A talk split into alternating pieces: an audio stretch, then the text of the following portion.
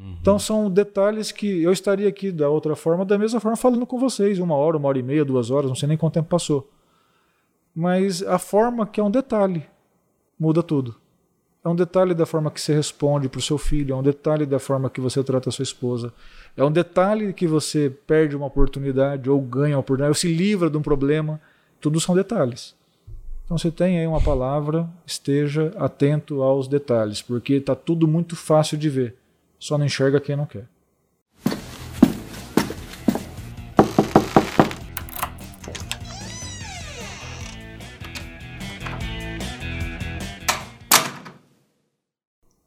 Olá, senhoras e senhores, sejam muito bem-vindos a mais um episódio do nosso Sala Podcast. Como vocês já sabem, eu sou o Igor e aqui ao meu lado, ele, Daniel. Figueirinha. Hoje a gente vai conversar com alguém realmente de peso, Lucas Krasuki, proprietário, gestor, imobiliária Luca Imóveis. Muito obrigado pelo convite, estamos aí para ser sabatinados, né? Sabatinados. Mas espero contribuir. então, Lucas, seja muito bem-vindo. Muito obrigado por ter aceitado o nosso convite. A gente sabe todos os seus compromissos e vida corrida, sua, né? sua vida corrida, mas a gente já fica muito lisonjeado em receber você, uma das referências do mercado imobiliário aqui da nossa cidade. Então, que, seja bem-vindo. Eu que agradeço, Igor. A oportunidade sempre compartilhar sempre faz bem. Né? E querendo ou não, os mais de 10 anos nossos aí do mercado imobiliário, eu não tenho dúvida que pode contribuir muito, seja para aquele já, que já está no mercado imobiliário, seja para aquele que está talvez pensando em entrar. Então é importante compartilhar. Nós mesmos temos o podcast gostamos de entrevistar justamente para isso, para ter essas trocas de experiência, para contribuir de fato com o mercado. Né? Perfeito. Perfeito. Eu acho que tem uma pergunta que acho que ele nunca recebeu. Então vamos lá. vamos lá. Como que era o Lucas criança? Lucas criança, sempre pensando em empreender, com 5, 6 anos vendendo adesivo para os amigos da escola. Meu pai tinha loja de bicicleta, então eu vendia adesivo de bicicleta Caraca. na época. Comecei a trabalhar com 11 anos na empresa do meu pai. Então, falar para você, Lucas criança, eu não tenho muita lembrança do Lucas criança brincando, porque uma das coisas que eu gostava era de trabalhar desde pequeno. Né? Então, Lucas criança é um filho que teve um carinho enorme da família, uma família maravilhosa. Tive muitas oportunidades que muitas crianças não tiveram, mas eu comecei a trabalhar muito cedo.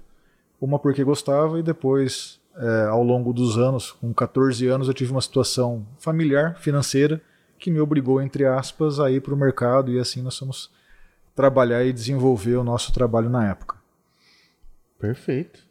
Você fala que não lembra muito, mas nessa época você tinha alguns sonhos? É, exemplo, ser bem sucedido financeiramente? Ou tinha algum sonho de criança um pouco mais relativo? Na realidade, eu, quando eu comecei a ter, é, focar os objetivos que esse mundo permite, foi mais quando eu não tive e aí eu tive vontade de ter.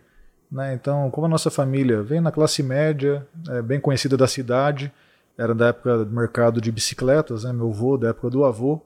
Então, nossa empresa ultrapassou 50 anos e no momento de crise, uma situação ruim, meu pai acabou perdendo aí o domínio da empresa e nós viemos passar uma dificuldade financeira muito grande. E na época a gente convivia com o pessoal da classe média, então os amigos que tinham bons carros, um pai que tinha uma boa condição de vida, e faltou algumas coisas no que diz respeito ao bem material, mas nunca faltou o amor e essa vontade de buscar, de conquistar e de uma série de coisas. Então quando você pensa assim, no meu, é, no mundo que eu vivia, eu cheguei a um momento que não tinha carro, né? Então, na 14, 15 anos, é complicado para aquele que teve e perdeu e aí depois fala: o que, que eu posso fazer? Eu posso reclamar ou vou atrás? E sempre fui trabalhar, e com 14 para 15 anos já tinha minha primeira empresa, loja de bicicleta. Com 18 anos eu já tinha uma filial lá em Sorriso, a 1.600 quilômetros aqui de Prudente. Então aquela, aquele objetivo de ter carro, por exemplo, é uma coisa que me fascinava, que me motivava a trabalhar. E tive bons carros desde muito novo. Né? Quando eu fiz 18 para 19 anos, já comecei a ter condição de comprar carro, uma série de coisas, e esse era o objetivo. Né? Até quando depois nós vamos falar do mercado imobiliário aí, mas quando eu comecei de fato a me projetar, a primeira coisa que eu fiz foi comprar um belo carro. Né? Então o sonho era conquistar o que talvez deixou de ter ali na adolescência. E querendo ou não, é, cada vez menos eu vejo que a molecada não está muito mais afim de carro como antes. Né? Doido para fazer 18 anos para pegar o carro, quando tinha 13 anos que meu pai tinha carro, queria lavar carro para dar voltinha no quarteirão, mas não podia, mas de alguma forma a gente dava aquele jeitinho, nem que fosse para guardar o carro na garagem. Então era uma das nossas vontades quando adolescente e que no momento eu não tive, mas que isso por, por um lado não foi ruim, foi bom que motivou ir correr atrás desses sonhos, dessas vontades de conquistar. Né? Desde pequeno. Desde pequeno, desde muito novo. Foi bom que você traçou um objetivo e saiu correndo atrás e conquistou entre esse é, outros, eu, né? Eu, eu, nessa parte eu sempre tive muita, é, entre aspas, sorte. Naquela época eu imaginava que era sorte. Né? Hoje eu tenho uma, outro, uma outra forma de pensar. Mas tudo que a gente trilhava de alguma forma, trabalhando muito, nós conquistávamos. Né? Dentro do que é, a gente se propunha fazer, com loja de bicicleta, com 18 anos, montar uma filial a 1.600 quilômetros de Prudente, com o objetivo de já abrir a segunda, abrir a terceira naquela região, porque era muito mais promissor do que Prudente, até por causa da topografia. Né, que lá é plano, Prudente não é. Então a, a forma de. A loja está aberta até hoje. O meu ex-sócio, então, continua sendo meu primo, está indo muito bem lá. Então mostrava que, mesmo com pouca idade, a gente de alguma forma já tinha alguma visão e na realidade a visão nada mais é do que você se entregar naquilo que você faz. E naquele momento o meu mercado era bicicleta. Um cara com mais de 100 quilos não era o melhor cara para estar tá vendendo bicicleta. Eu sempre fui muito gordo, cheguei a 150 quilos. Né? Mas quando eu tinha loja de bicicleta, eu cheguei a 120 quilos andando de bicicleta. Então era desconexo né, o que eu fazia, mas aí era o esforço maior e aí eu me dedicava muito. O que, que eu posso fazer diferente? Que bicicleta eu posso fazer diferente? Então, naquilo que a gente se propunha fazer, a gente estudava e de alguma forma a gente ia conquistando o mercado. E aí, uma situação muito interessante, que eu tive uma oportunidade de administrar um hotel aqui em Presidente Prudente que iria fechar, Hotel Esca, né, um hotel no Calçadão, com a Avenida Brasil, bem em frente ao Camelódromo. Era um hotel que iria fechar e eu tive uma oportunidade ali do proprietário do imóvel permitir que eu pudesse tentar ver se ia dar certo ou não. Esse é, proprietário é um dos maiores clientes nosso hoje no mercado imobiliário e que na época eu falei, ah, eu quero mostrar o que eu posso fazer por você, para você ou com você. E isso instigou ele, um moleque então com 19 anos, né, é, querendo fazer com ele, por ele, junto dele. Né, e ali foi o primeiro passo que eu dei num hotel. A consequência disso, acabei indo administrar o Portal do Oeste, um dos maiores hotéis aqui de Presidente Prudente. Sim. E depois disso saí e aí sim fui então para o mercado imobiliário, mas essa história é bem longa. Dependendo de quando é. nós falarmos disso, vou ficar o dia inteiro falando sobre essa história. Caralho. Não. Lucas, eu queria entender um pouquinho de onde vem toda essa todas essa, essas referências, porque não é normal uma, eu sei que ah, desde pequeno eu já tive essa vontade, mas de onde surgiu isso? Quais eram suas referências de vida? Por que, que você já tinha, entre as essa maturidade desde tão novo? Eu pego meus avós, tanto o pai é, do meu pai quanto o pai da minha mãe, sempre foram muito trabalhadores. Uhum. Né? É, por parte de pai mais por parte de mãe mais braçal que eu digo era um pé de boi para trabalhar uhum. e por parte de pai até muitos que conviveram com ele dizem que eu tenho um pouco dele né? que tinha uma visão que fazia diferente dentro do que ele se propunha fazer e eu falo para vocês que assim, não tem segredo, é trabalhar muito, focar e não, não se desvirtuar no caminho, você consegue trilhar e ser diferente naquilo que você propõe a fazer.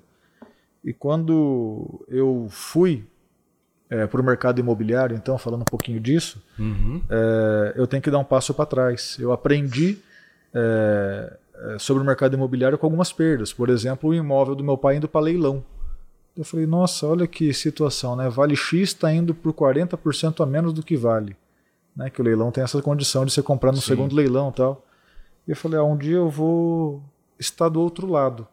Né? Hoje estamos aqui tentando defender, pedindo pelo amor de Deus para ninguém arrematar, mas um dia eu quero arrematar.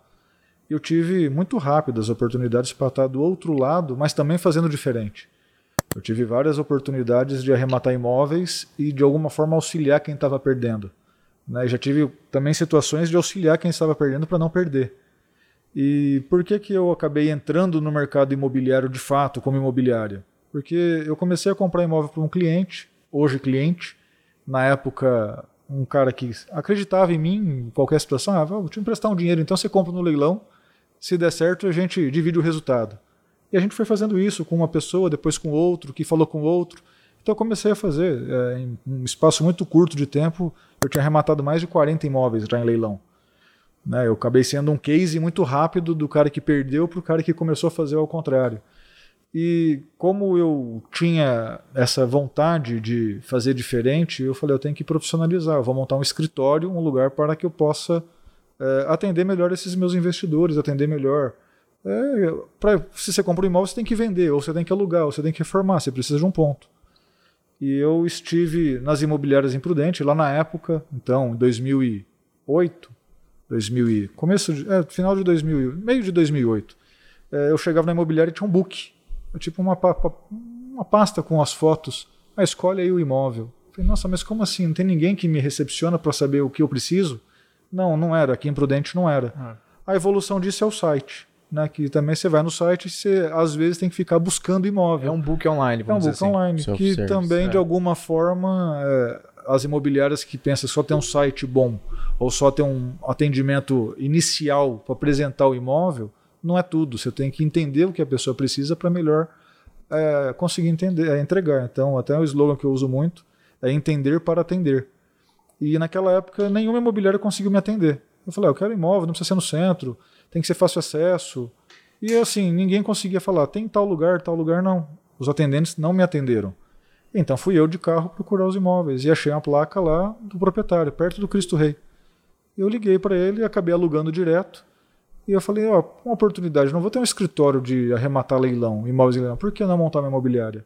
Então começou de uma visão, de uma necessidade, por que não aproveitar essa oportunidade? E assim, nós entramos no mercado imobiliário. No dia 3 de janeiro de 2009, eu montei o escritório, eu e um sócio. Era eu e eu, eu, é, é, eu e ele, né? Sim. Atender o telefone, lavar o banheiro, aí colocar faixa, aí fazer uma série de coisas já atendendo alguns clientes nessa situação do mercado imobiliário, mas ainda com a parte de leilão. Mas aí aconteceu abrir, abrir muito leque, né? Que uma coisa é você comprar um imóvel para vender.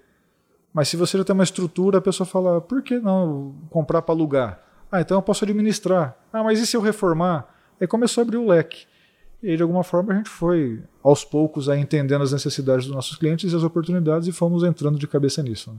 Um exército de duas pessoas. Um exército espero de que, dois homens. É, espero que o nosso exército também dê certo. Amém. Mas é, comentando uma coisa que eu fiquei curioso, qual foi as primeiras dificuldades? Porque eu percebi que você encontrou uma falha no mercado, uhum. que isso acontece hoje em dia ainda. Uhum. Uh, mas como foi abrir e quais foram as primeiras dificuldades iniciais? Abrir imobiliária, qual foram os primeiros desafios? Como a minha família, querendo ou não, é, é uma família tradicional da cidade, então as portas para o meu pai, por exemplo, sempre esteve muito abertas.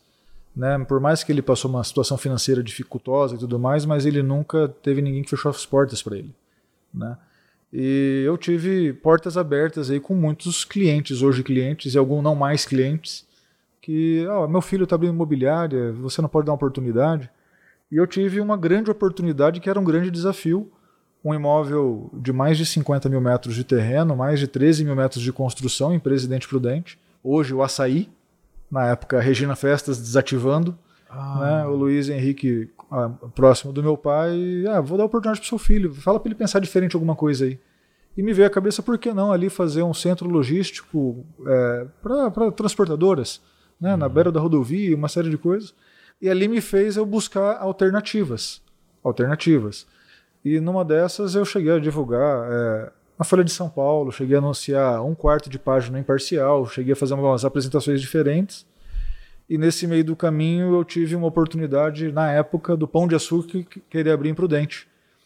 E eu já estava, então, tinha acabado de arrematar um imóvel em leilão, hoje Euromarketing, mas na época Autoeste, uhum. Chevrolet. Foi uma, uma grande arrematação e foi muito rápido. Uma, uma das grandes arrematações para um dos clientes nossos. Hoje, cliente nosso do mercado imobiliário, administração e uma série de coisas mas na época ainda cliente do leilão, né? Quando eu rematei a, a, a antiga Auto Oeste, a antiga Chevrolet. E o Pão de Açúcar queria aquele imóvel, mas o imóvel estava ocupado. E aí eu falei assim, por que não outro? Daí, é qual? Eu falei, é, não tenho. Daí eu falei, ah, mas tem um imóvel que tem características do açaí. E tinha acabado de fazer a fusão, o Pão de Açúcar comprado do açaí. Era Sim. do mesmo grupo. Quando eu digo acabado, era fazia poucas semanas. E quando eu vou atender alguém, eu estudo sobre a pessoa, né, uhum. sobre quem eu vou atender. E assim, eles vieram para abrir o Pão de Açúcar e acabaram abrindo o açaí. Ó a oportunidade.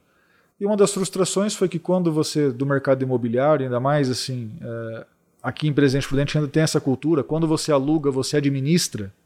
Né? Então, você alugou, você vai ter lá seus 10% ou seus 8%, a depender do que você negociou com o proprietário da taxa de administração.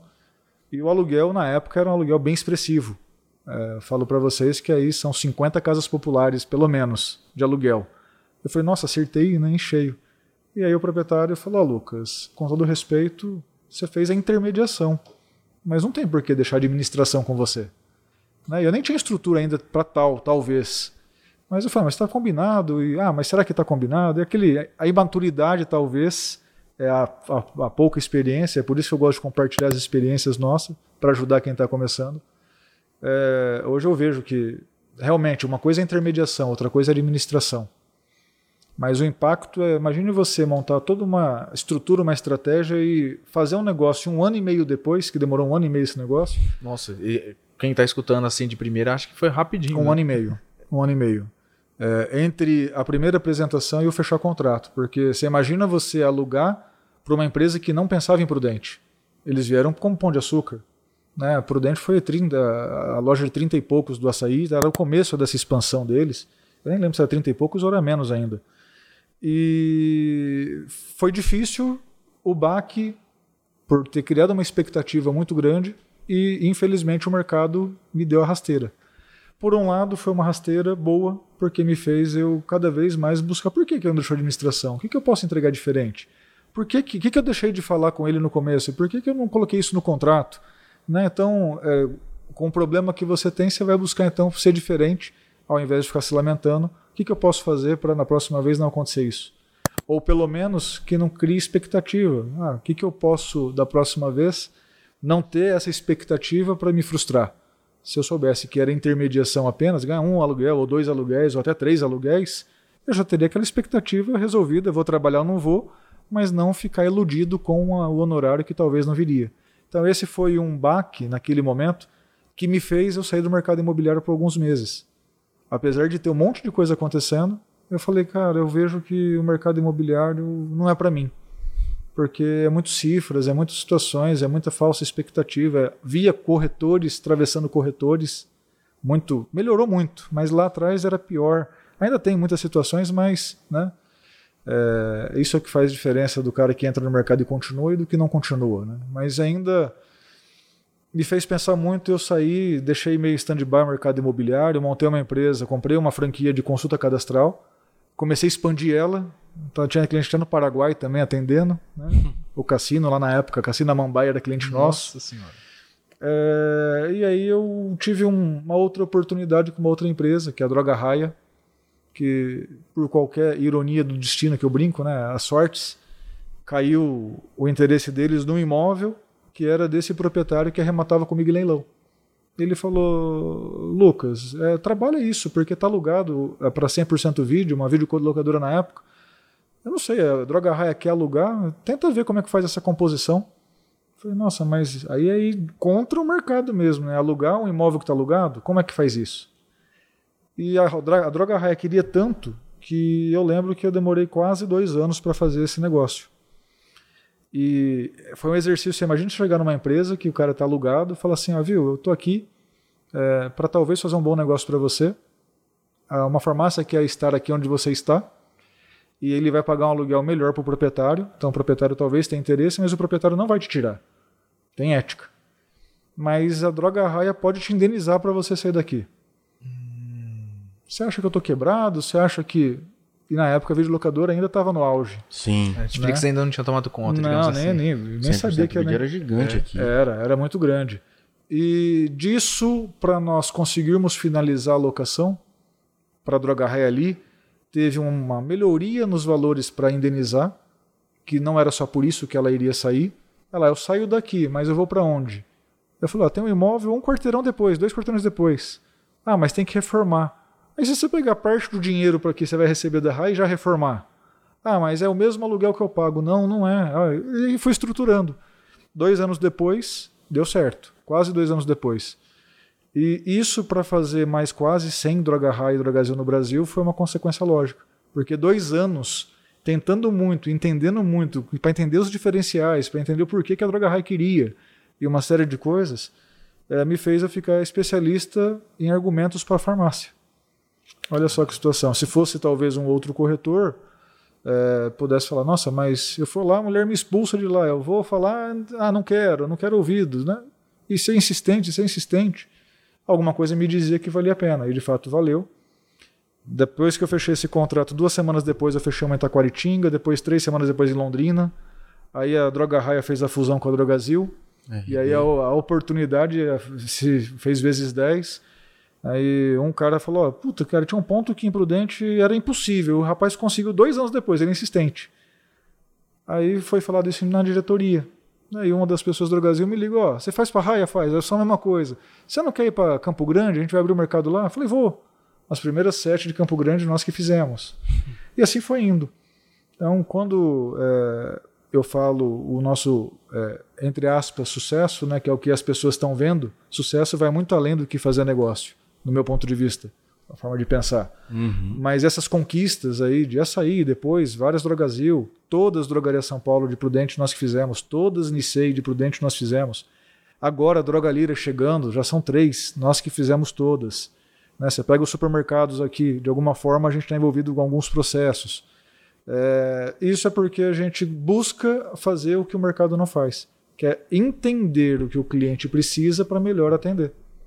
Eu né? tenho uma dúvida. Na verdade, é mais que eu queria pontuar que eu queria que você explicasse. Uhum. Quando você vai falando, a gente percebe que você é uma pessoa inteligente, pensa uhum. fora da caixa e consegue uh, fazer valer as oportunidades que surgem. Uhum. Isso que uhum. algumas pessoas chamam de sorte. Sim.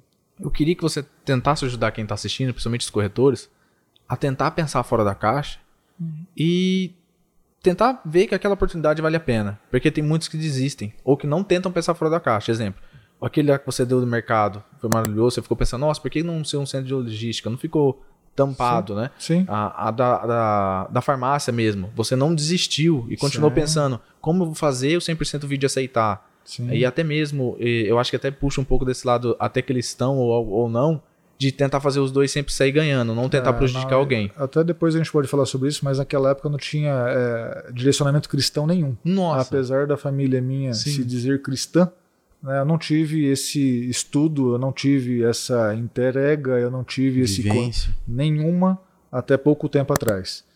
Né, então isso realmente, até acredito que Deus já estava comigo que tinha um propósito, mas é, eu não tinha essa conexão nenhuma. Então eu fui para o mundo, fui conquistar e, e entendia que tinha que ser diferente estudando, trabalhando. Não tenho problema de trabalhar, trabalho muito, mas eu trabalho com leveza. Para mim, tudo que eu me proponho a fazer, eu tenho que ter prazer. Tendo prazer, você tem leveza. E em algum momento ficou pesado trabalhar muito. Né? Se você pegar uns 5 anos atrás, 4 anos atrás, eu trabalhava 17, 18 horas por dia. E hoje eu trabalho quase o mesmo tempo. Hoje. A diferença é que eu trabalho em outras frentes, inclusive sociais, inclusive de uma série de coisas, e que eu entrego muito mais para o meu mercado do que antes, quando estava focado só no mercado imobiliário. Eu cheguei a 150 quilos, porque simplesmente eu não tinha vida para nada, era só trabalho.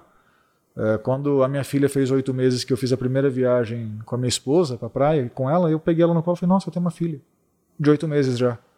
Né? Porque você focava no trabalho, trabalho, trabalho, trabalho conquista, dinheiro, é vaidade, é oportunidade. Então você também tem que pensar que nem tudo tem que aproveitar e nem todas as oportunidades é para você. Mas eu vou falar ainda um pouco dessas tantas, muitas oportunidades que eu tive. Né? Você pega lojas Avan, tem quase 200 no Brasil hoje. Prudente foi a primeira do estado de São Paulo, a 37 em 2011.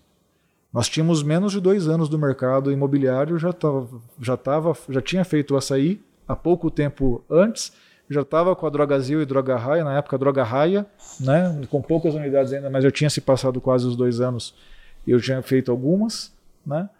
E por que não a Van? Sabia que a Van tinha interesse de expandir, não sabia muito ao certo quem era, como era, mas através de um corretor aqui local, bem tradicional, Toninho Malamã, inclusive é, finado Toninho Malamã, pai de um corretor e amigo meu. Hum. Ele comentou da van e eu fui atrás, fui entender e de alguma forma juntos nós fizemos. Nós fizemos que eu digo, é... nós estivemos juntos no açaí e nessa oportunidade eu conversando com ele de quem estava crescendo e ele comentou a loja Avan. Não foi nem uhum. ele que uhum. trouxe, mas ele acabou comentando. Eu falei, vou atrás desses caras e de fato consegui fazer a primeira do estado de São Paulo em Prudente. É, na época, centro de eventos da prefeitura, hoje Lojas Avan. E eu estava na obra, que eu tinha uma mini escavadeira, Bobcatzinha lá, mini escavadeira, quando eu falo Bobcat para associar, mas é uma mini escavadeira. E eu estava lá acompanhando o operador demolindo parte da obra. Chegou o Luciano, que é o dono da van.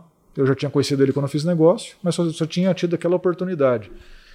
E ele chegou na obra e falou: Luciano, você vem sempre na obra? Eu pensei que você estava só pensando na expansão. Falou, ah, Lucas, não, não venho na obra. É, eu estava indo para Campo Grande, mas aí o piloto achou por bem descer porque estava fechando o tempo.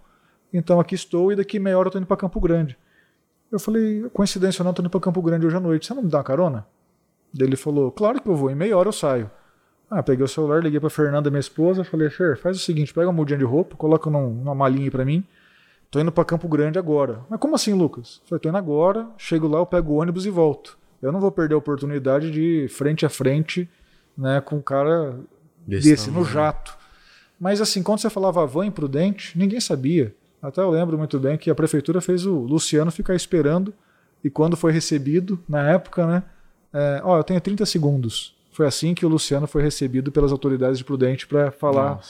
Né, mas também no culpo, porque né, não sabe quem é. Todo mundo quer falar com o prefeito, com o vice-prefeito, com o secretário, e a correria é grande, né?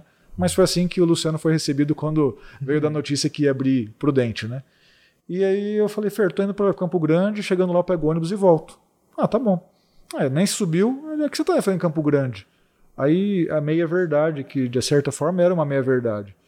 Eu falei, ó, eu estou auxiliando a Drogazil, que acabou de fazer a fusão com a Droga Raia, a prospectar pontos. E eu tô vindo sempre para Campo Grande. Quando eu digo meia verdade, porque isso era verdade de fato. Mas não eu não ia não. naquele dia. Não era o que você estava é? fazer naquele momento. É? A gente aumenta, mas não inventa. A gente aumenta, é. mas não inventa. Então, assim, eu estava indo para Campo Grande? É verdade. É, estou fazendo, estava fazendo a expansão para o Drogazil? Verdade. Mas eu estava indo aquele dia à noite? Não, não estava. Poderia até ir também se acontecesse alguma situação, oportunidade, que eu sou assim, se tem que ir, pega o carro e vai, pega o ônibus e vai. Mas não era verdade que eu estava indo naquele dia. Eu estaria indo na semana seguinte. E aproveitei a oportunidade e fui. E aí ele falou: O que você está fazendo lá? Eu falei: Ah, estou auxiliando a expansão. Eu falei: Puta, cara, estou crescendo bastante. Eu tenho a ideia de abrir 100 lojas. Eu estou preparado para abrir 100 lojas em poucos anos. E até eu morrer eu quero ter mil lojas. Eu falei, cara, o cara que tem 36 lojas, Prudente vai ser a 37 tá falando que está preparado para 100 e até morrer vai ter mil e são lojinhas pequenas, né, de 10 mil metros, 6 mil metros. Hum, tudo absurdo, né? É, coisa falei, cara é louco. Mas eu gosto dessas loucuras, eu vou, ué, negócio é negócio, vou tentar atender. Daí eu falei, ah, tô fazendo expansão do Drogazil tal. Onde você está fazendo? Aí então eu falei assim, ó, eu estou fazendo em Campo Grande, mas vou começar a fazer Rondonópolis, Três Lagoas e comecei a falar todas as cidades do Mato Grosso do Sul e Mato Grosso. Mas ainda não estava com a Drogazil, sabia que um dia isso poderia acontecer por causa que a Drogazil iria crescer no Brasil.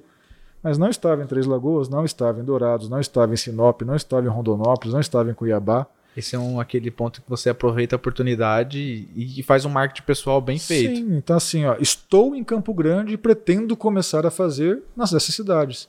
Ela falou, todas essas cidades que você falou para mim já servem. Eu falei, para quando? Falei, para já. Eu falei, para já. Então, para Drogazil seria um dia, para a van é para já.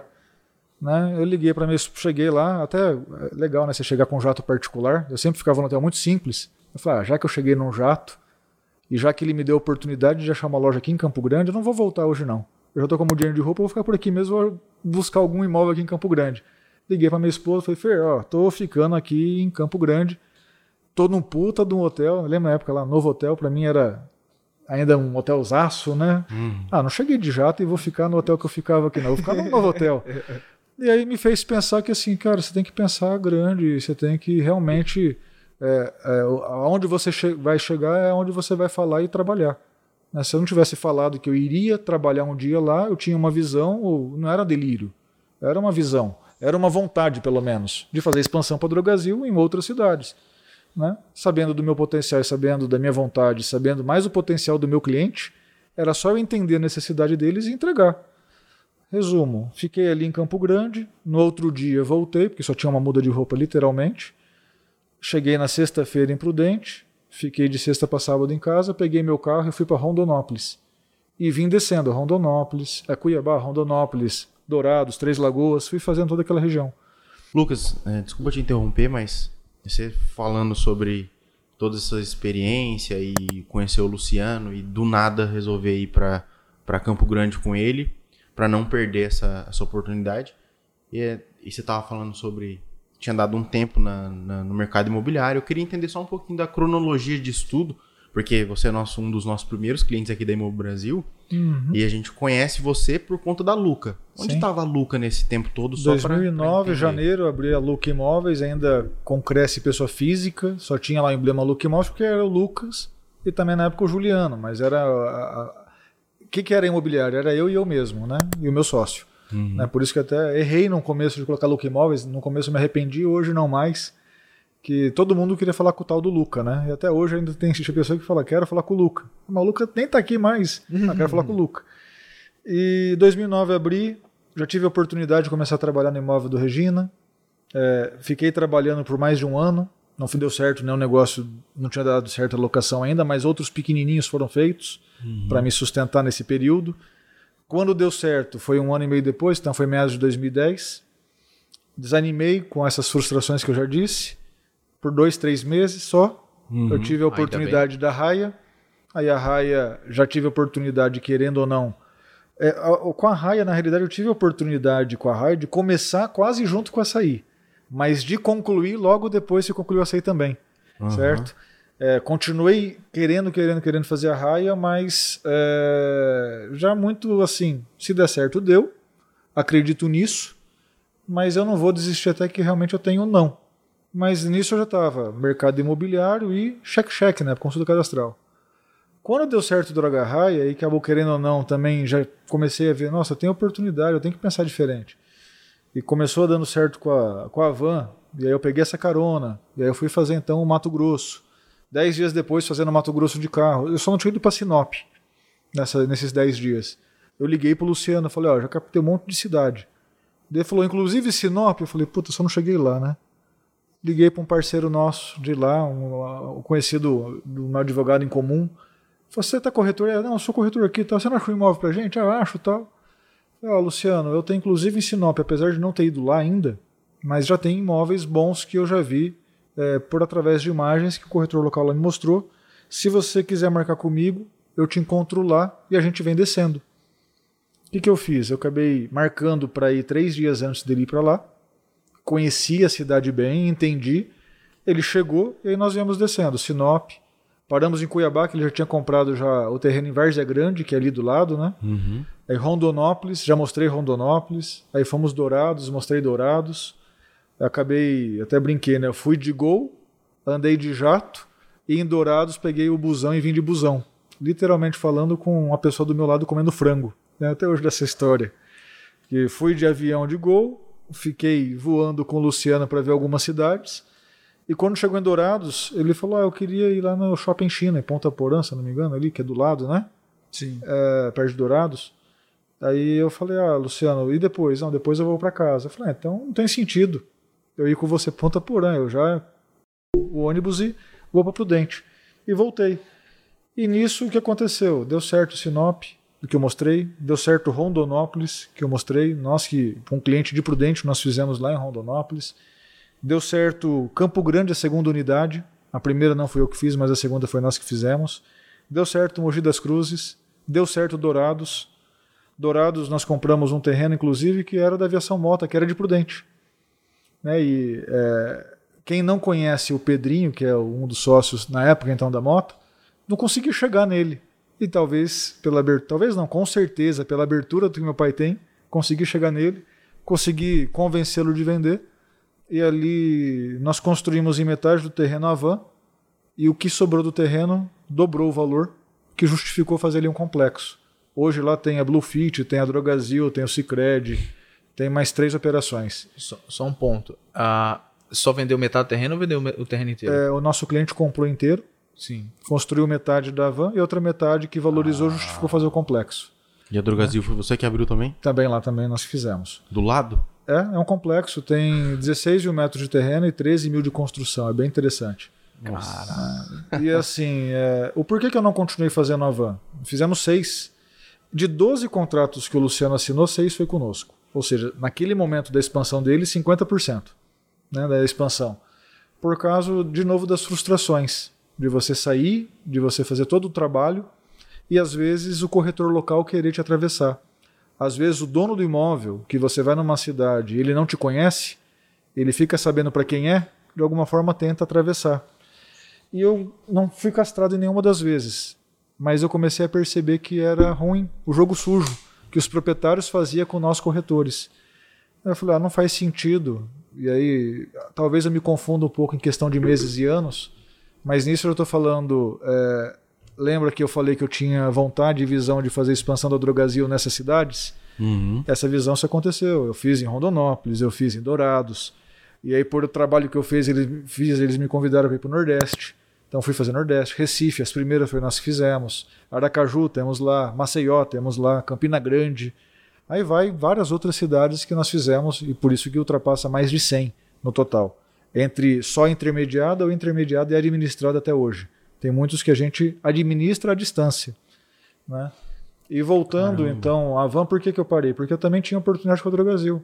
E o que eu fazia era eu, apesar de ter a Look Imóveis já então já crescendo, já com mais funcionários, já com uma estrutura já um pouco melhor, com um monte de oportunidades, e a gente não consegue abraçar tudo. Quando você faz uma van, você chama a atenção de um proprietário que talvez queira fazer um negócio, e fala, ah, vou deixar nesse rapaz.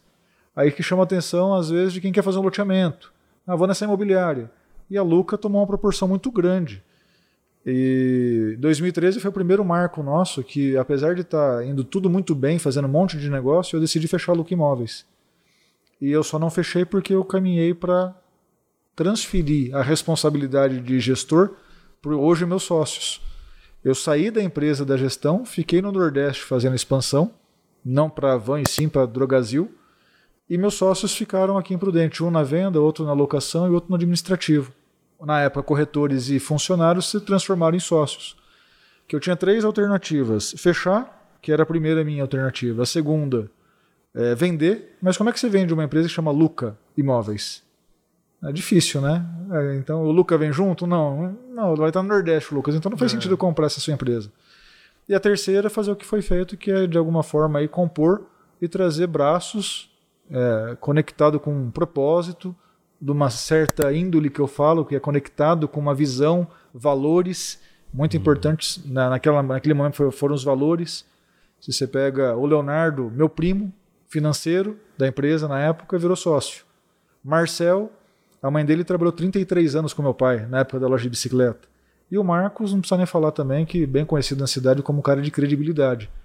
É, ausente é, na época no mercado imobiliário essa confiança. E entre nós tínhamos. Por isso que permitiu deixar com eles a administração e ir para o mundo buscar novos imóveis para alugar, para administrar, para vender. E a gente fez isso. É, fez não, fazemos até hoje isso. Né? Eu continuo fazendo. Não paramos. Recentemente inaugurou Porto Seguro, Itabaiana, que fica alguns quilômetros de Aracaju, Campina Grande, a segunda unidade que nós fizemos, é questão de um ano atrás mais ou menos nós continuamos fazendo isso de uma forma é, mais Ctrl-C, Ctrl-V. Nossa. Né? Então, mas se... teve toda uma estratégia antes de fazer esse Ctrl-C, Ctrl-V. É, Hoje está fácil, digamos mas assim. Mas a necessidade da farmácia é a mesma. Sim. Então, se você a necessidade da Drogazil de estar no melhor ponto em Prudente é a mesma, em Itabaiana é a mesma, em Campina Grande é a mesma, em Recife. E é mais fácil eles é, se conectar conosco, com o nosso trabalho, do que explicar para um corretor local do que eles precisam eu já tenho familiaridade com o contrato, já tenho familiaridade com os, as tratativas comerciais. Então é muito mais rápido você replicar, literalmente, um Ctrl-C, Ctrl-V, mas, claro, estruturado, com profissionalismo, com bagagem, com estrutura jurídica que permite você dar um passo, né? já não pensando ah, naquela suposta tungada que eu já nem vejo, nem sei se é a tungada que eu tive na situação do açaí, uhum. né? Ela fala que foi uma experiência para que eu melhorasse meus contratos hoje, para que hoje não acontecesse isso com clientes de fora, né? E eu penso que assim a gente não tem que pensar na tungada, tem que pensar em entregar bom serviço para o cara que ser o nosso cliente, enquanto ele assim quiser. Né? Então, enquanto estiver entregando resultado, por que não continuar prestando serviço? Por que não fazer novos negócios? Né? Então, é um pouco da, desse por que eu não fiz mais a van naquela época, deixei de fazer sinceridade por causa das possíveis tungadas. Ah, com a Drogazil eu já não tinha a mesma. Não que a Van me dava tungada, pelo contrário, Luciano é ético, eu nunca vi um cara tão sério na minha vida como ele. Absurdamente centrado, apesar de parecer louco. É, ele consegue enxergar o que os outros não enxergam. E, e acha ele, isso loucura. É, e ele conseguiu o que é mais difícil, é trazer uma equipe que não enxerga o que ele enxerga, mas acredita e vai junto. Porque, desculpa, um cara que tem a visão igual ao Luciano, não tem outro que tem igual. O cara que está com ele não é porque está enxergando o que o Luciano está enxergando, e sim acredita no Na potencial visão da visão do cara. Então tá junto. Custe o que custar, custa a burdora que custar. Né? Então é isso que fez dele virar essa potência toda. E isso eu sou grato, porque assim, da mesma forma que aprendi com a perda do meu pai no que disse respeito a leilão, aprendi que daria para fazer algo diferente no mercado imobiliário quando eu fui atrás de um imóvel. Aprendi é, com o Luciano Davan o que é ter visão. Tive uma condição de me relacionar tete a tete. Poucas horas, poucos minutos. Primeiro, poucos minutos, depois, poucas horas. Depois, eu tive outras oportunidades de estar com ele o dia todo né, por várias vezes, inclusive. Isso é pós-graduação, isso não tem preço, isso não tem explicação, isso não dá para explicar num podcast ou nem num dia todo aqui o qual aprendizado com é valor, quanto é edificante você ter essa oportunidade. Mas e se lá atrás eu não fosse ousado de pedir carona? Nossa, foi né? sensacional, cara. Então é isso que eu falo, é ousadia, mas é ousadia. Hoje o Lucas continua sendo ousado sim, mas eu sou direcionado por quê? quem me direciona? Qual que é o propósito? Né? Então lá atrás era eu queria ser relevante no meu mercado, eu queria ser conhecido no mercado. Mas para quê? Não sei, mas eu quero. Ah, eu quero comprar o carro. Eu lembro que o primeiro carro que eu tive, um Porsche, um carro grande, bonito, tal, Porsche Cayenne, eu deixei de ser considerado o Lucas da imobiliária para ser o Lucas do Porsche preto com a pinça vermelha. Olha isso. Inverter os valores. Eu lembro muito bem que isso me fez mal e eu não sentia isso. Mas depois eu tive certeza. Só foi eu trocar o Porsche por uma Hilux, que era o mesmo preço uhum. na época, tudo mudou. Eu já passei a ser um carro normal, claro, com o seu valor agregado, mas não mais ser o Lucas do Porsche, sim o Lucas que entrega do mercado. Então são coisas que é, hoje eu tenho essa bagagem de 10 anos e muita pancada, muito acerto, uma série de coisas que me mostra que o mercado imobiliário, se você não tiver convicto do que você veio fazer, ele é um caminho para o mundo e um mundo que não vale a pena. Infelizmente, para aqueles que são bem-sucedidos no mercado imobiliário que não sabem o porquê veio para o mercado imobiliário, as honorários é muito bom, você ganha dinheiro e te descaminha muito fácil. Então, descaminha, mas não ao ponto de, ah, o Lucas, qual que é o descaminho do Lucas? É se perder. Apesar da empresa nunca ter se perdido, a minha empresa, graças a Deus, sempre foi rentável, sempre teve um bom direcionamento, sempre teve os sócios trabalhando para que ela entregasse o melhor resultado. Mas quando você fala assim, mas para quê? Aí daqui a pouco você conquista, conquista, conquista, para quê? Conquista, conquista, para quê? Você sai do zero a muitos milhões para dos muitos milhões sem a paz. Que graça tem? Qual o sentido disso?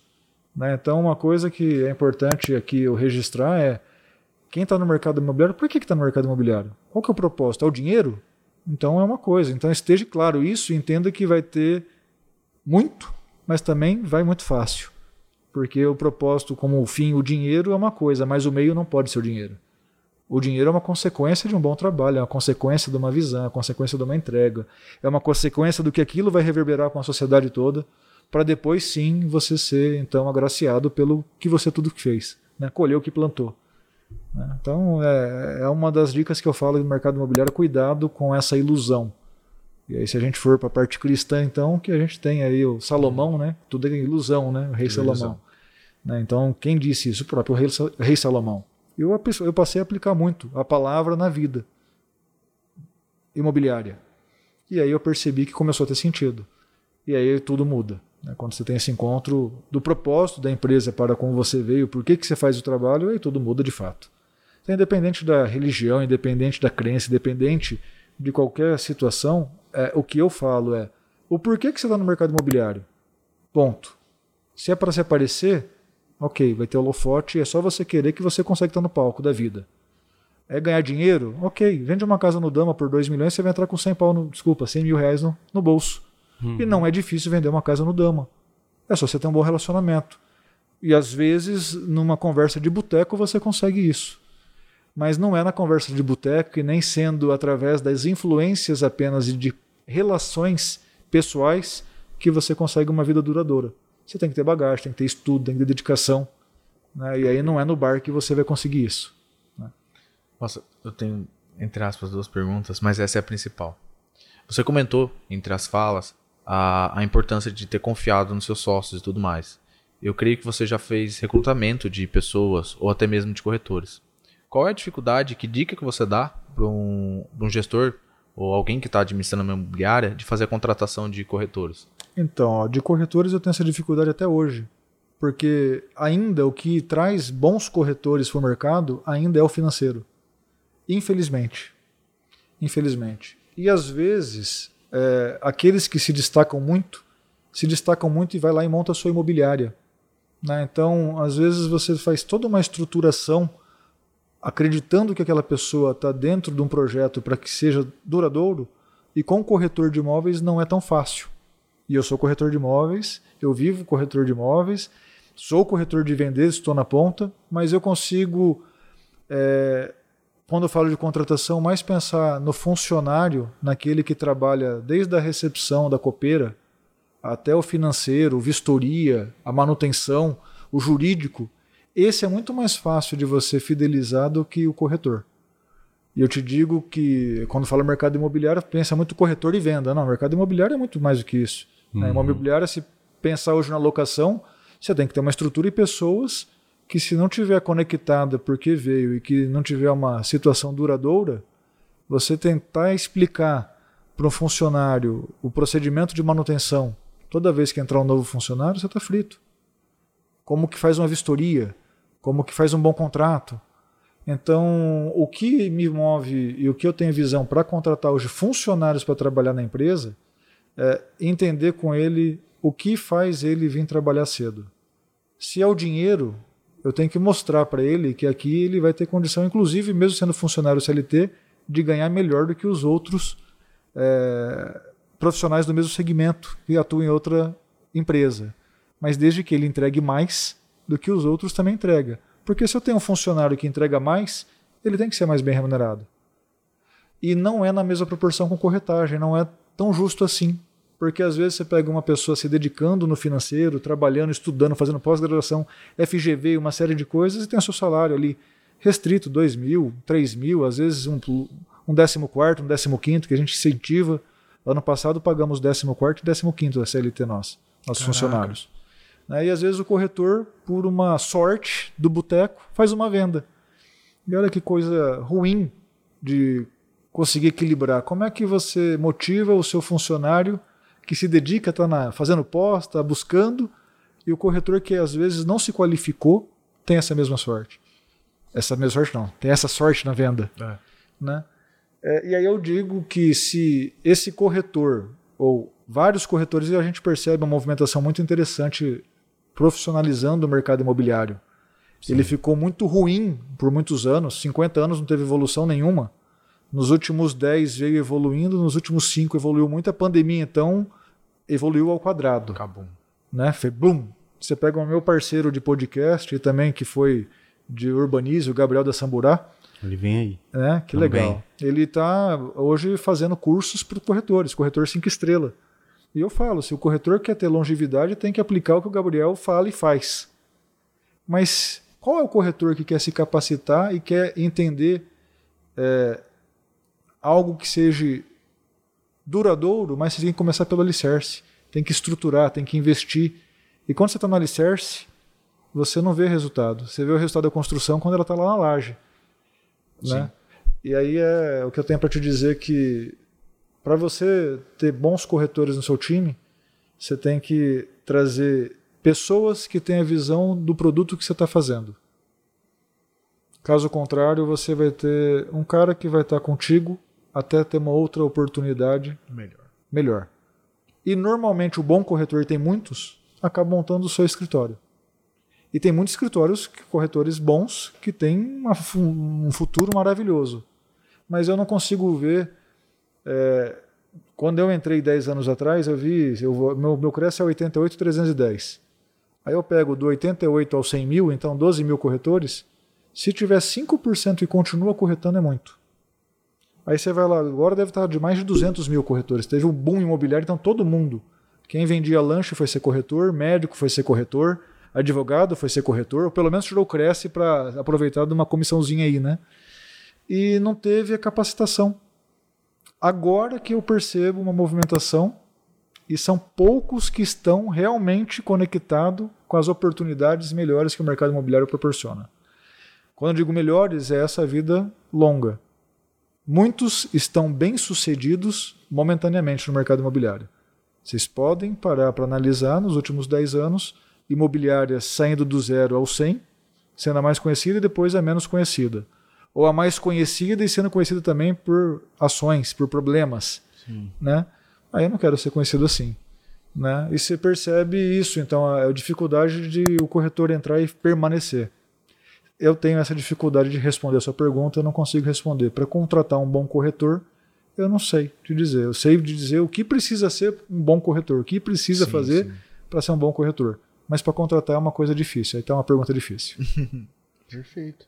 E aí você tocou num ponto que é sobre a longevidade da, das imobiliárias, que é, às vezes a imobiliária surge ou o corretor surge, passa um tempo, ele desiste e sai, ou sai do mercado, ou simplesmente é frustrado e, e aí desiste. Uhum. E o que você, ao que você atrela a longevidade da, das imobiliárias que conseguem superar essa, esse obstáculo? primeira coisa, identificar o porquê veio, ponto. Segunda coisa, entender o seu espaço e até onde você pode ir. A própria o Gabriel da Samburá mesmo é a terceira geração. Né? Então, respeito que existe entre as pessoas que ali estão, mas principalmente, é, eu tive uma experiência com o pai dele que me motivou a ficar no mercado imobiliário. Lá no começo também, eu mostrei um imóvel para uma pessoa e essa pessoa entrou em contato com ele Silvio, pai do Gabriel, é, falando: Silvio, eu fui ver uma casa e eu fiquei sabendo que é do seu primo. Você não faz uma proposta? Bom, mas calma aí, fui ver uma casa, ele foi, ah, faço. Pegou, fez, finalizou na época 200 mil reais, em dinheiro de hoje, sei lá, uns 500 mil reais a casa. Né? Daí ele falou: vou fazer uma pergunta, como é que você viu essa casa? Sendo que meu primo está viajando e são poucas pessoas que têm a chave.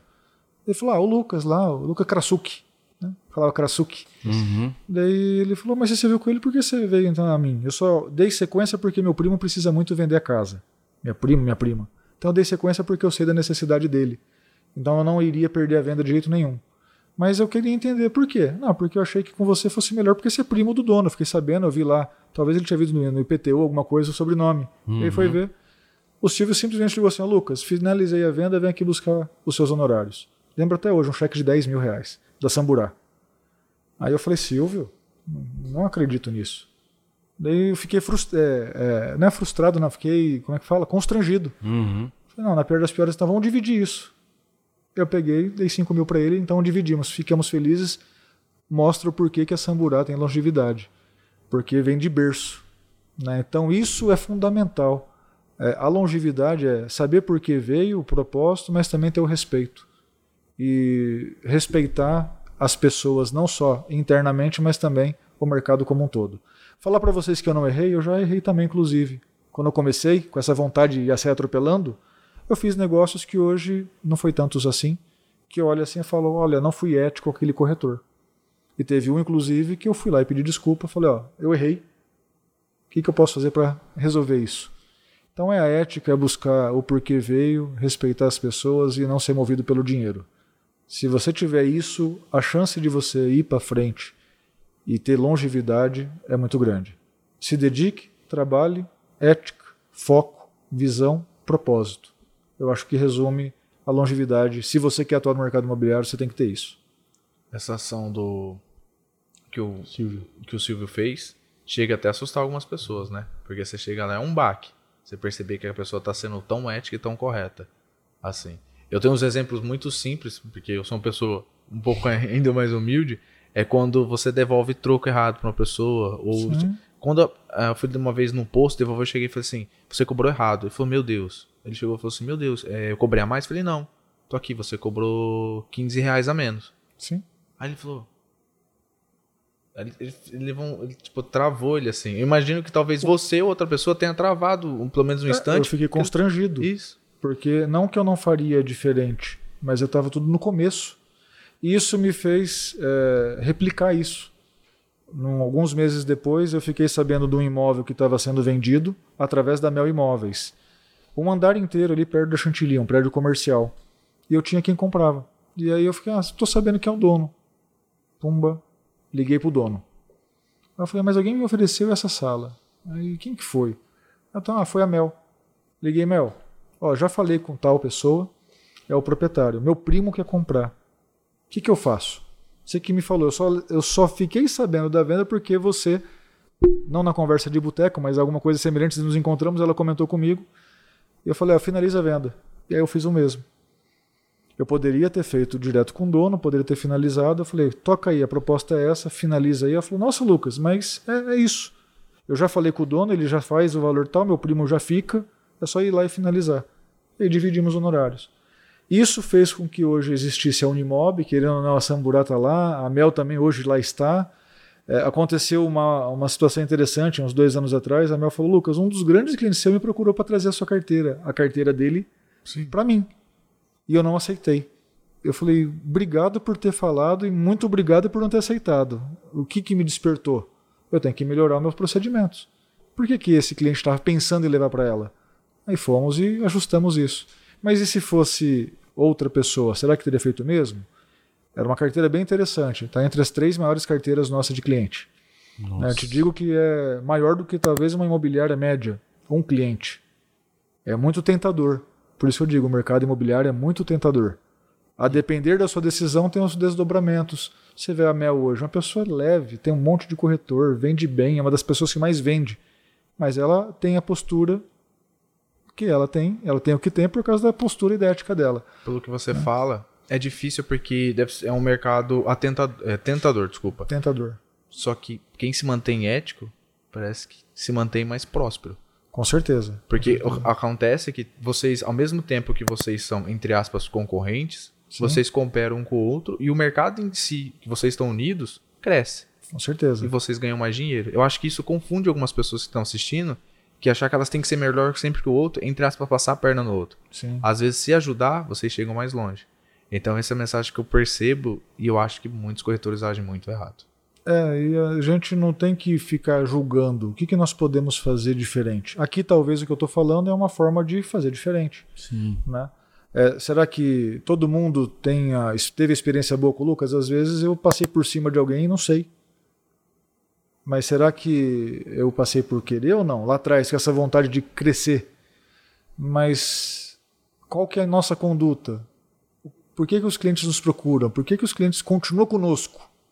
Se não tem realmente raiz, desculpa, não fica. Não fica. Não é por bons negócios se o cliente permanece com você. Né? O, corretor de imóveis ele é igual um bom advogado, ele é igual um bom contador. Tem cliente que não compra nada sem falar com o advogado X. É o resto da vida é o advogado. É o cara que faz o seguro do carro. É o cara que faz da vida inteira, da família inteira. Né? Então não é só por fazer bom negócio. Tem que ter uma relação de confiança. Né? E a credibilidade é tudo para que você longo, que tenha vida longa. Né?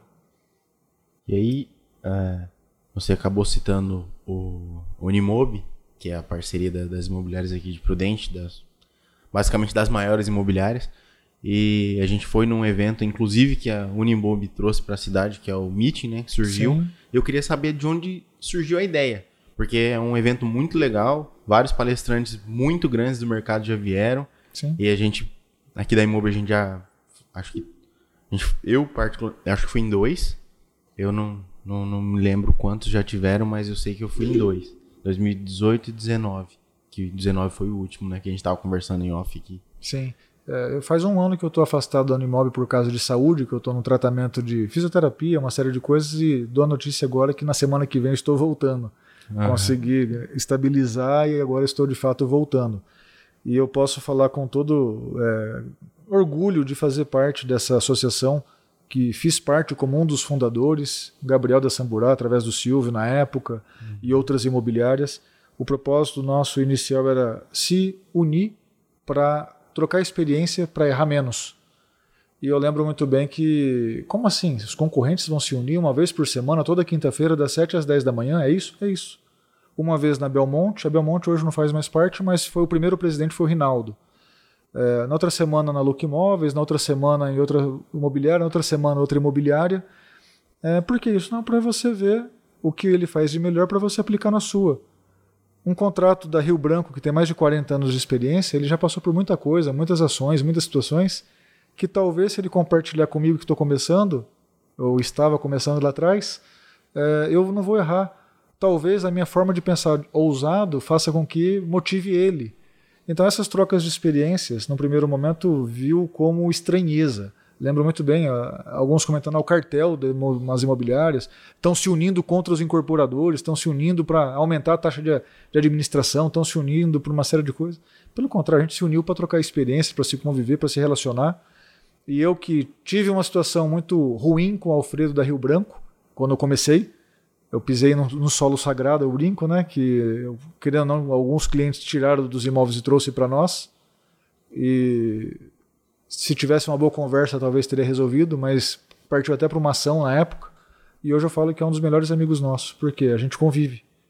Né? Convivemos, aprendemos a nos respeitar e trocar experiência e percebemos que a minha ousadia é, completa uma imobiliária tradicional como a Rio Branco.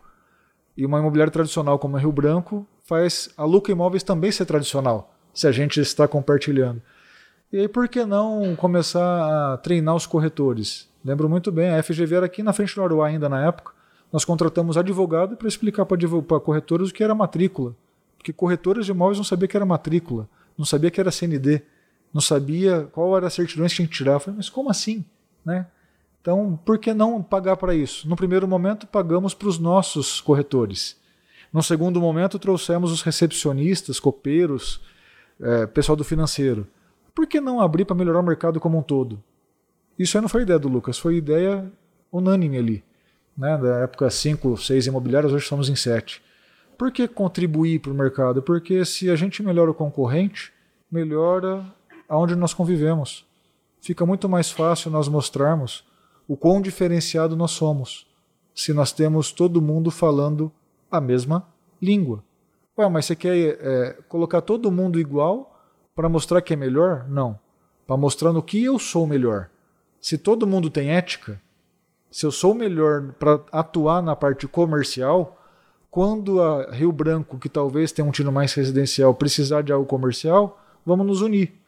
É dito e feito. Fizemos uma Drogazil na Avenida Brasil perto ali do Hotel Portal do Oeste, em parceria com a Rio Branco. É, em parceria com a Samburá, fizemos a Drogaria São Paulo na Avenida da Saudade.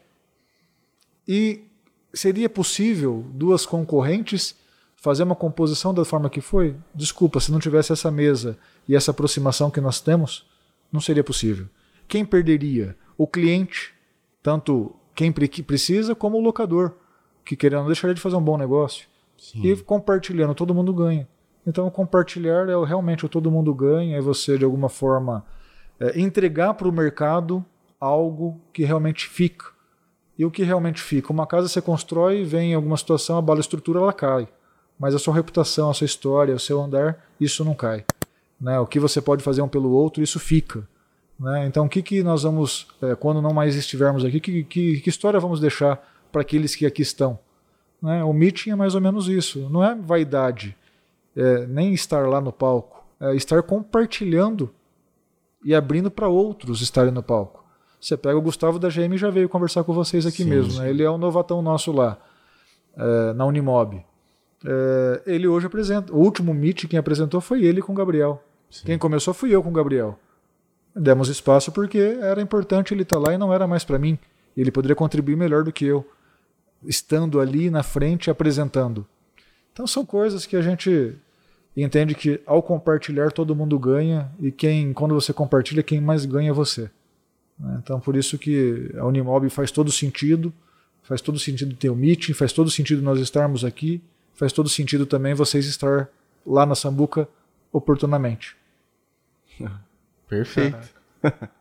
e cara, é tanta informação e é tanta coisa proveitosa que você fala assim que eu é, não sei nem qual pergunta te fazer, é. porque, assim, de verdade mesmo, é impressionante conversar com alguém que, igual você disse, não tinha uma espiritualidade quando começou, e aí passou por um monte de situações e acabou se encontrando no mercado imobiliário no mesmo momento em que encontrou ética em outros profissionais que você não esperava. Exemplo, o Silvio.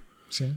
E aí agora, vendo você citar essas, essas, essas, essas ações e todas, Situações todas também. as situações que você passou, é, nos leva, me leva, e tenho certeza que leva o Dani também, a ver que a gente está no caminho certo, que é embarcar nessa, nessa situação de tentar melhorar o mercado imobiliário. Sim. Porque a gente entendeu que só fornecer o CRM ou o site já não é mais suficiente. O mercado imobiliário ele está cada vez mais profissional e a gente, como empresa, precisa melhorar junto com ele. Sim. Então, mais uma vez, ainda não está acabando, mas já quero te agradecer mais uma vez É. por ter vindo, porque, cara, para mim, se não o, um dos melhores episódios que mais me acrescentou em relação a- ao mercado imobiliário. Tô aqui na Posso- eu Imob. posso te garantir que se você pegar todos os podcasts de você e pegar um pouquinho de cada um e somar, vai dar muito mais do que esse meu aqui. Né? Cada um tem um insight, cada um tem uma situação, cada um tem uma história de vida. É que eu tive muitas oportunidades e eu quis aproveitar. E de alguma forma, mesmo que ainda desconectado ao propósito, é, eu quis ser autoridade no mercado, então fui estudar. E se você quer ser autoridade, você consegue.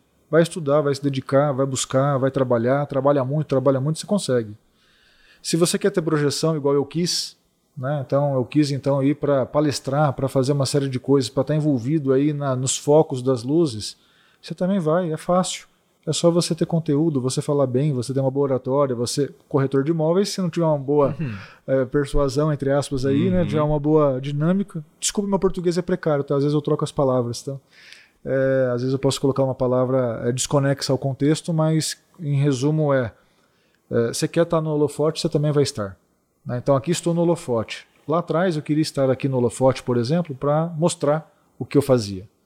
E hoje talvez eu quero mostrar o que não se deve fazer e holofote não é para mim. O holofote é para a oportunidade, o holofote é para quem nos guia. E essa conexão realmente espiritual fez com que mudasse a forma de ver as coisas. Não mudou a minha vontade de trabalhar, não mudou a minha vontade de contribuir, não mudou nada nessa situação. É, quem vê a Look Imóveis começo, meio e agora, não é fim, é só o começo de uma nova história, é, de um novo tempo, de uma nova oportunidade, de um novo viver, é, não muda nada do mesmo Lucas no que diz respeito à primeira drogazil, à primeira raia. É a mesma raia, a mesma oportunidade, é a mesma remuneração, mas muda tudo se você não faz isso por você. Né? Hoje eu fico, às vezes, assim, um pouco. Eu não fico angustiado porque eu sei que tudo tem o porquê e quando você confia o controle não está nas minhas mãos, eu confio muito em Deus e sei que Ele que controla tudo. Quando eu vejo uma obra embargada de um supermercado que vai dar 200 empregos, me dói os 200 empregos ainda não trabalhando. É, antes eu iria pensar muito mais na, nossa, meu investidor, será que eu errei? Onde eu errei? Tem quantos milhões parado aqui? Ou quanto eu estou deixando de ganhar? Tudo isso é verdade. Você tem que estar preocupado, sim, que está deixando de ganhar. Você tem que estar preocupado, sim, com o seu investidor que às vezes está com o dinheiro parado e que não era para estar. Mas olha a, a reverberação de 200 famílias que poderiam estar sendo empregadas ali. Né? Eu saio daqui amanhã à noite, eu tenho uma missão lá na Paraíba, mas no caminho eu paro em Botucatu. Nós estamos fazendo um complexo comercial lá que vai ter um atacadista que vai gerar 250 empregos diretos. Ah, Lucas, você vai me dizer que você não fica contente com os honorários que virão? Sim, fico. Muito. Mas o que, que eu vou fazer com esses honorários que virão? O porquê que eu estou trabalhando? Qual a minha motivação de sair três horas antes da minha viagem para que eu tenha tempo de chegar em Botucatu e me reunir ali com as pessoas envolvidas?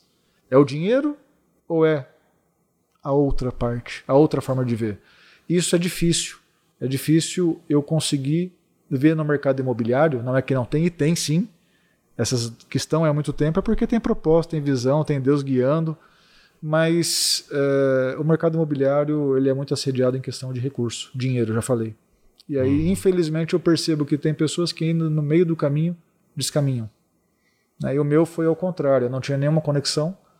E o que me faz hoje trabalhar cada vez mais e contratar mais pessoas e fazer mais diferente e atuar em mais esferas é o que vai mudar, na, vai impactar na vida das pessoas. Ponto. Então antes eu estava preocupado com o que impactar na minha vida. Quantos holofotes eu teria? Quanto eu iria ganhar? O que eu poderia comprar com esse recurso?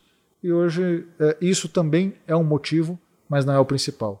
é o fim, não é o meio, não é pelo começo, não é pelo dinheiro que a gente faz. Então essa é a mensagem que me trouxe aqui. Tanto é que vocês me, parecer, me mandaram um roteirinho e eu falei, é só inclua em questão longevidade, né? Uhum. Te digo que a Look Imóveis, por algumas vezes, fechou, né? 2013, quando eu pensei em fechar.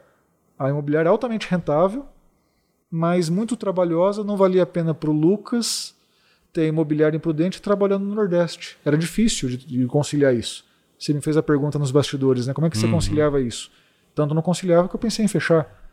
Não fechei porque tive pessoas conectadas com a mesma forma de pensar, com um padrão de ética que não precisa falar nada, por si só já anda juntos, uh, e que me deu tranquilidade para deixar a chave do cofre e a, a procuração para assinar todos os cheques, vamos falar assim, na época cheque, para que eu pudesse trabalhar e fazer a expansão por lá no Nordeste. Né? Então lá quase nós fechamos. Então Deus não quis que eu fechasse, por isso que nós então continuamos. Crescemos, mas com um pouquinho com um olhar diferente com que o propósito realmente que é uma imobiliária séria tem que ter. Não é desrespeitando o dinheiro do cliente, não é fazendo coisa errada. Pelo contrário, a gente nunca mudou a conduta com o cliente. Uhum. Só mudou a forma de olhar e ter o sentido das coisas. É complexo, Igor, quando a gente fala disso, para quem não teve esse encontro que eu tive. Né? Então, quando você tem esse encontro, tudo passa a fazer sentido. E o que antes não fazia sentido passa a ter sentido. E para mim falar isso hoje aqui, no meio do mundo, e que vocês vão reverberar em nível Brasil, que vocês têm clientes no Brasil inteiro, né? vão escutar vocês, eu falei: esse cara é louco. Até aqui gostei de escutar. Mas para muitos vão falar assim: esse cara é louco. Né? E, pra ser sincero, eu tenho certeza que muitos vão concordar. Eu acho Sim, que isso acaba sendo 50-50. Ou não, é ou às vezes até mais. É. Mas, é, infelizmente, a palavra é, que a gente solta aqui incomoda muito aqueles que não estão conectados. Sim. Aqueles que estão conectados sorri, vai gostar e vai viver bem. Mas os outros não ficam incomodados. E é um é. incômodo muito ruim também de sentir. Sim. A gente sabe que não é para nós, esse incômodo é cada um com seus problemas, né? Ou espero é... que, que, o incômodo seja positivo, que a pessoa pelo menos repense alguns é, pontos. É, talvez por isso que eu esteja aqui hoje. Pode e... ser. Eu só queria fazer um ponto de verdade. Pode falar. Eu gosto, Salomão. Uh, e eu penso nessa parte do dinheiro, da pessoa não ser tola, e sim sábio. E eu também queria comentar com você o que que fez você, como que foi esse ponto que você fez mudar seu propósito? Você começou a olhar o dinheiro de maneira diferente, eu sair tive... do propósito dinheiro. Então vamos lá, eu tive uma situação religião. financeira pessoal, não profissional. A empresa nunca se desestabilizou por causa das minhas decisões. Mas essa vontade de comprar, de viajar, de ter, de acontecer, chegou um momento que eu talvez extrapolei o que eu poderia ter. Por mais que eu ganhava, o dinheiro não aceita desaforo. E se você deixa de ganhar, a conta chega.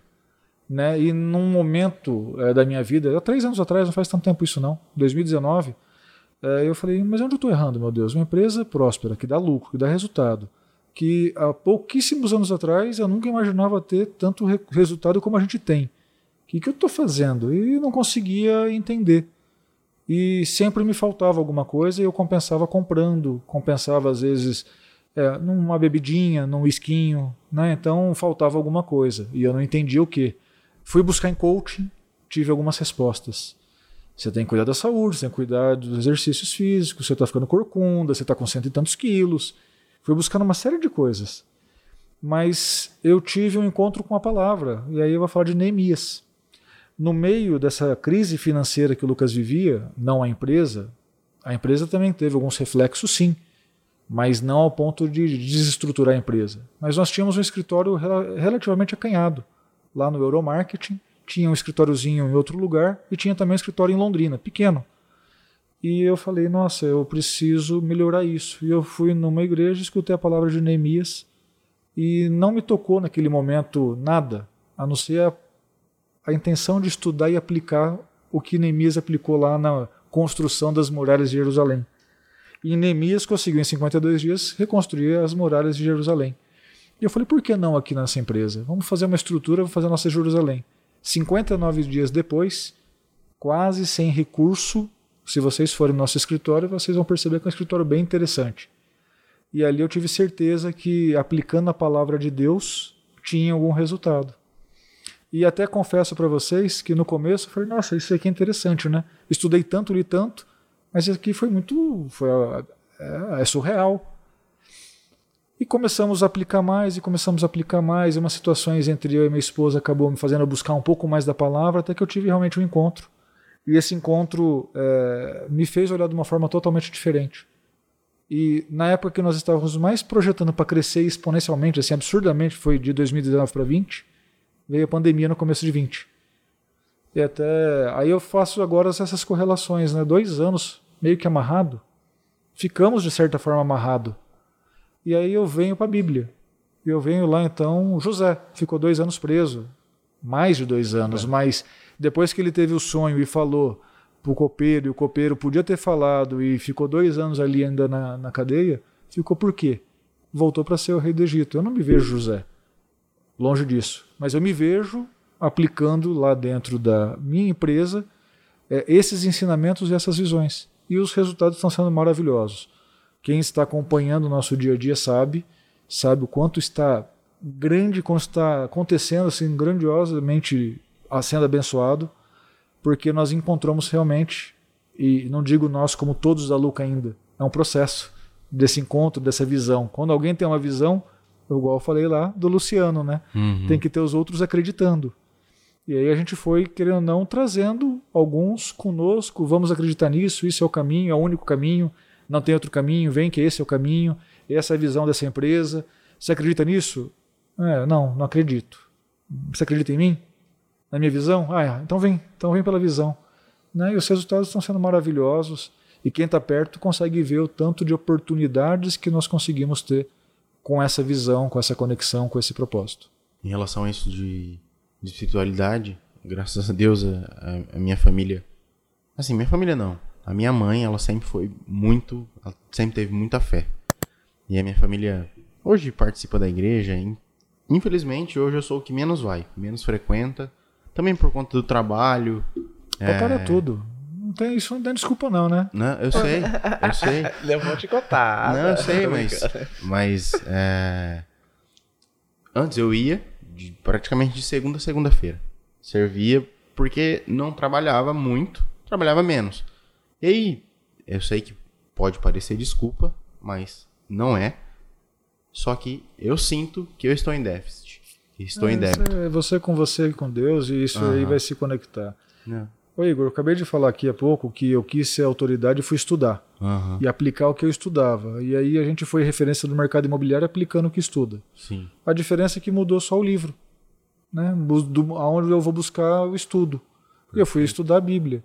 Hoje eu leio mais de uma hora por dia. E eu não tenho problema nenhum de falar isso abertamente. Uhum. Né? E pelo contrário, falo mesmo, já dei testemunho e vou continuar dando testemunho que eu só aplico o que eu leio. Eu só aplico, faz sentido, aplico. E o resultado vem. Então, conectado com Deus ou sem conectado com Deus, o que você estuda e você se dedica, você vai conquistar. Uhum. A, a, diferença é qual o sentido deste conquistar. Essa é a diferença, aí muda tudo. Então, o fardo que antes eu tinha pesado, trabalhava 17, 18 horas por dia, não tinha tempo para família, nem para exercício, para nada. Vou te falar, hoje eu fiz pilates com a minha, com a minha esposa. Né? Quem quiser fazer uma prancha, eu fico 10 minutos. Dizem que eu sou um dos recordistas de prudente. Então, uhum. brincando, eu não sabia que era tão fácil fazer e é tão difícil para os outros. O corcundinho aqui consegue fazer algo que para os outros é quase impossível.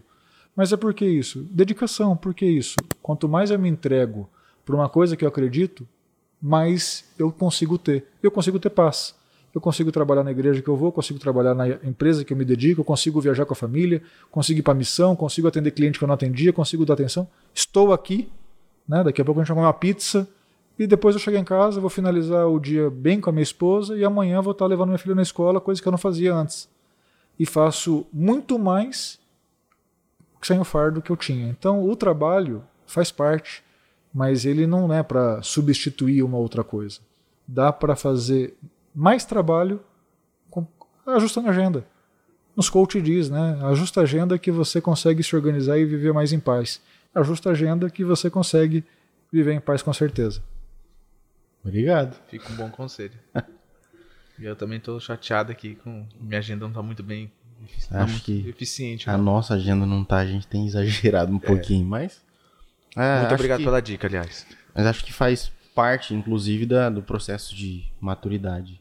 É. Meu pai, meu pai é diretor de empresa e ele fala muito sobre isso, que num determinado momento da vida ele dormia três horas por noite, quatro horas por noite. Sim. Ele fala, cara, você não precisa fazer isso.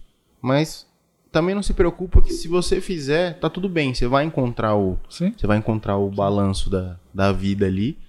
E o que eu ia falar sobre espiritual- espiritualidade é que eu me conecto muito com isso que você tá, você tá falando, porque, cara, quando eu passei a olhar é, as coisas que eu fazia dentro da, da Imob, com, com o propósito de vida que eu tinha pra minha vida e que eu tirei esse fardo do trabalho é, e comecei a ter relações mais profundas com as pessoas daqui de dentro, porque eu de fato me importo, tudo mudou.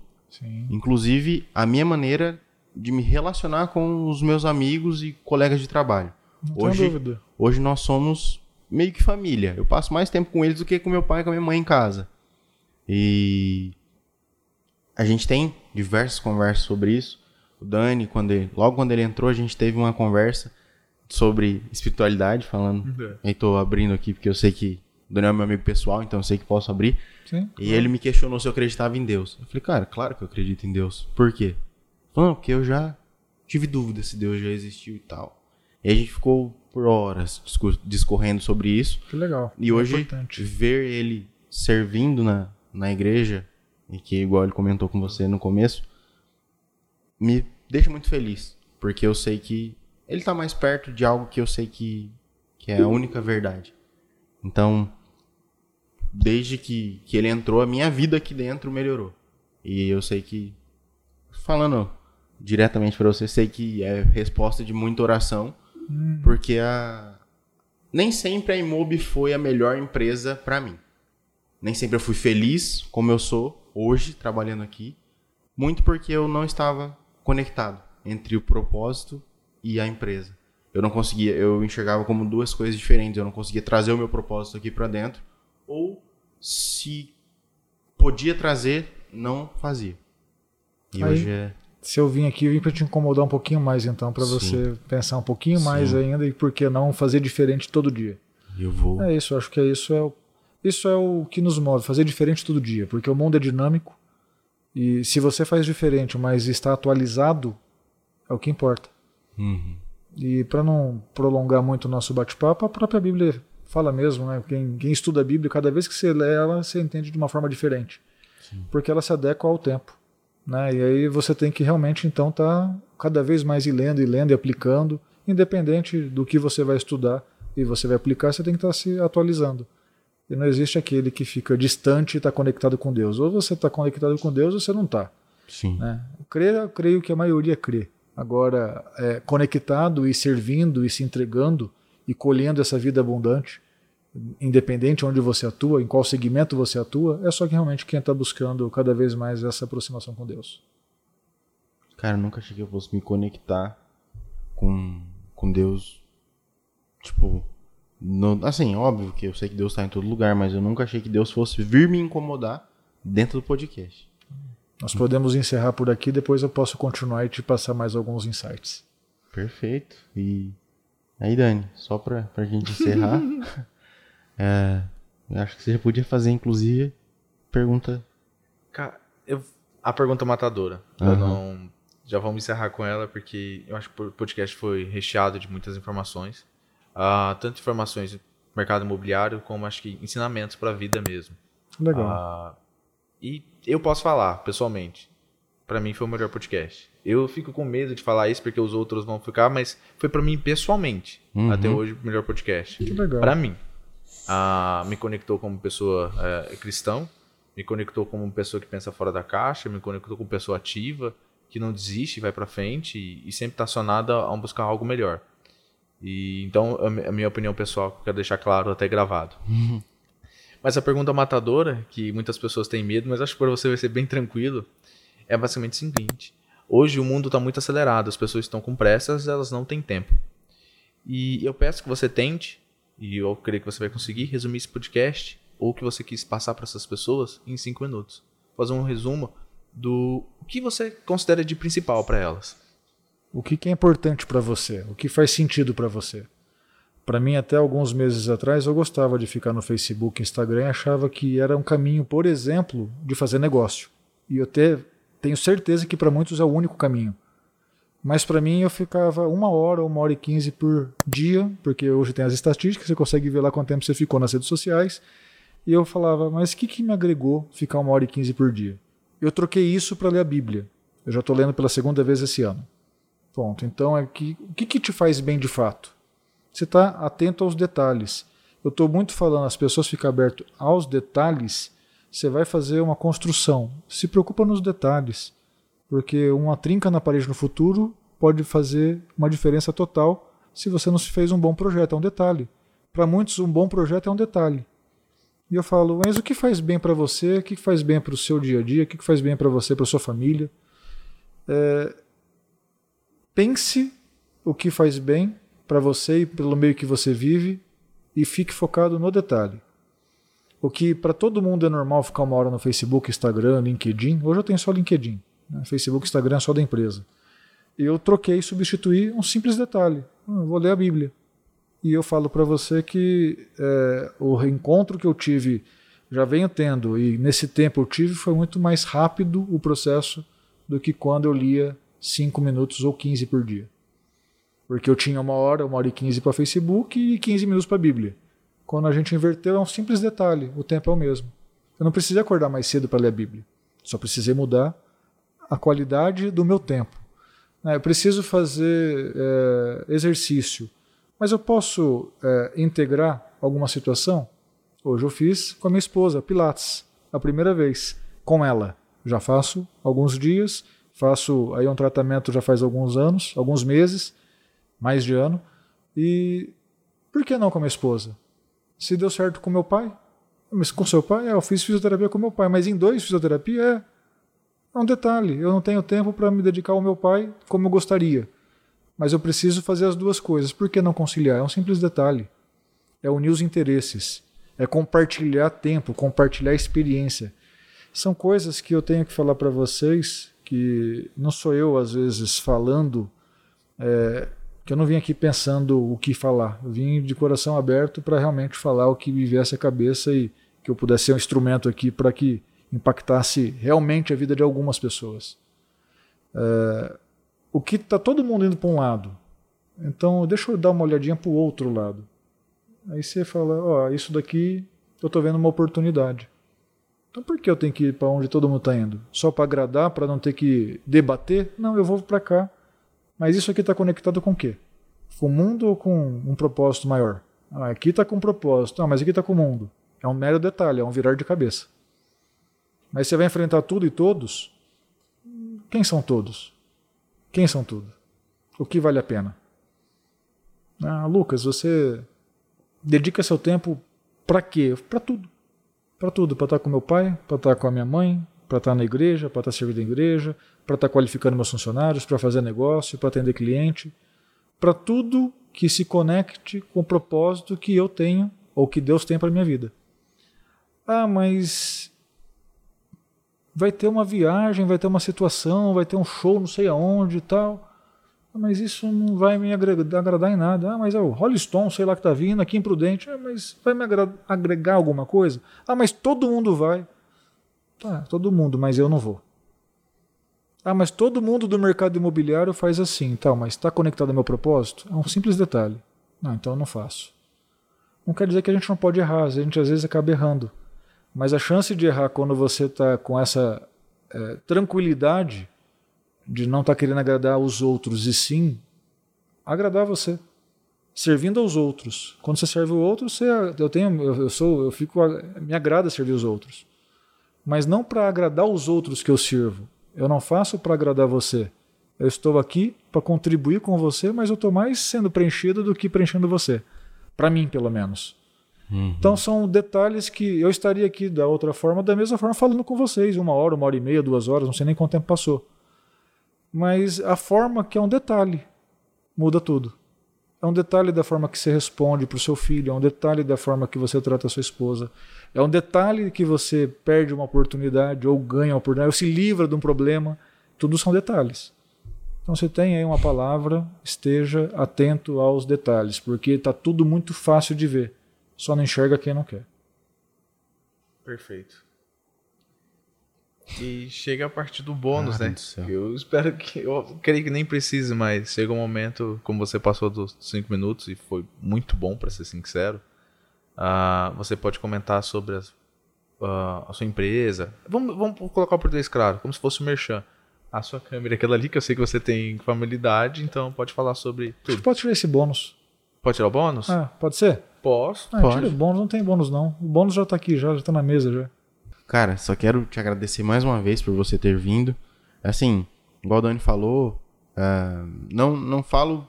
Claro que a sua presença é muito bem-vinda. A gente ficou muito feliz por você vir, por você vir, mas te agradeço por ter me incomodado. É, por, por ter sido realmente instrumento. Eu realmente fiquei incomodado e constrangido em estar tão afastado de Deus, um cara que acredita e reza todos os dias e sabe da importância dele na minha vida e falo dele para as outras pessoas, mas perceber que estou tão afastado no sentido de servir, que não estou servindo e por esse motivo me sinto muito afastado, porque igual eu disse, já estive presente na, na faço parte da Maristela, sou minha família é católica e trabalho em diversos acampamentos, ação social, cara, eu ia muito e não tenho ido. Aí agora percebi que uso como desculpa o meu trabalho, às vezes é, falta de tempo, mas eu vou É dar só- um tempo. Só olhar os Vou dar. detalhes. Fica atento aos detalhes. Talvez a, a minha presença aqui não é minha presença, é um detalhe apenas né, na sua vida. É isso. Obrigado pela oportunidade e espero que vocês continuem aí trazendo cada vez mais assuntos relevantes de fato para o mercado, mercado imobiliário, que mude e que cada vez traga insights para as pessoas se conectar com as oportunidades, que é tão vasta aí o nosso mercado imobiliário tem muitas oportunidades. Obrigado pela oportunidade. E Eu que agradeço. é isso, Dani. Não tem mais o que falar não, cara. Obrigado mesmo. Deus te abençoe. Deus te abençoe. E Amém. que o nosso podcast chegue para o máximo de pessoas que, que o YouTube queira, que a gente Que consiga Deus permita. e que o coração das pessoas esteja aberto para receber a mensagem conforme ela, ela da precisa forma que chegar. ela sentir. É isso. E aí, Dani? Felizmente, sejam bem-vindos e até a próxima. Valeu, gente. Até a próxima.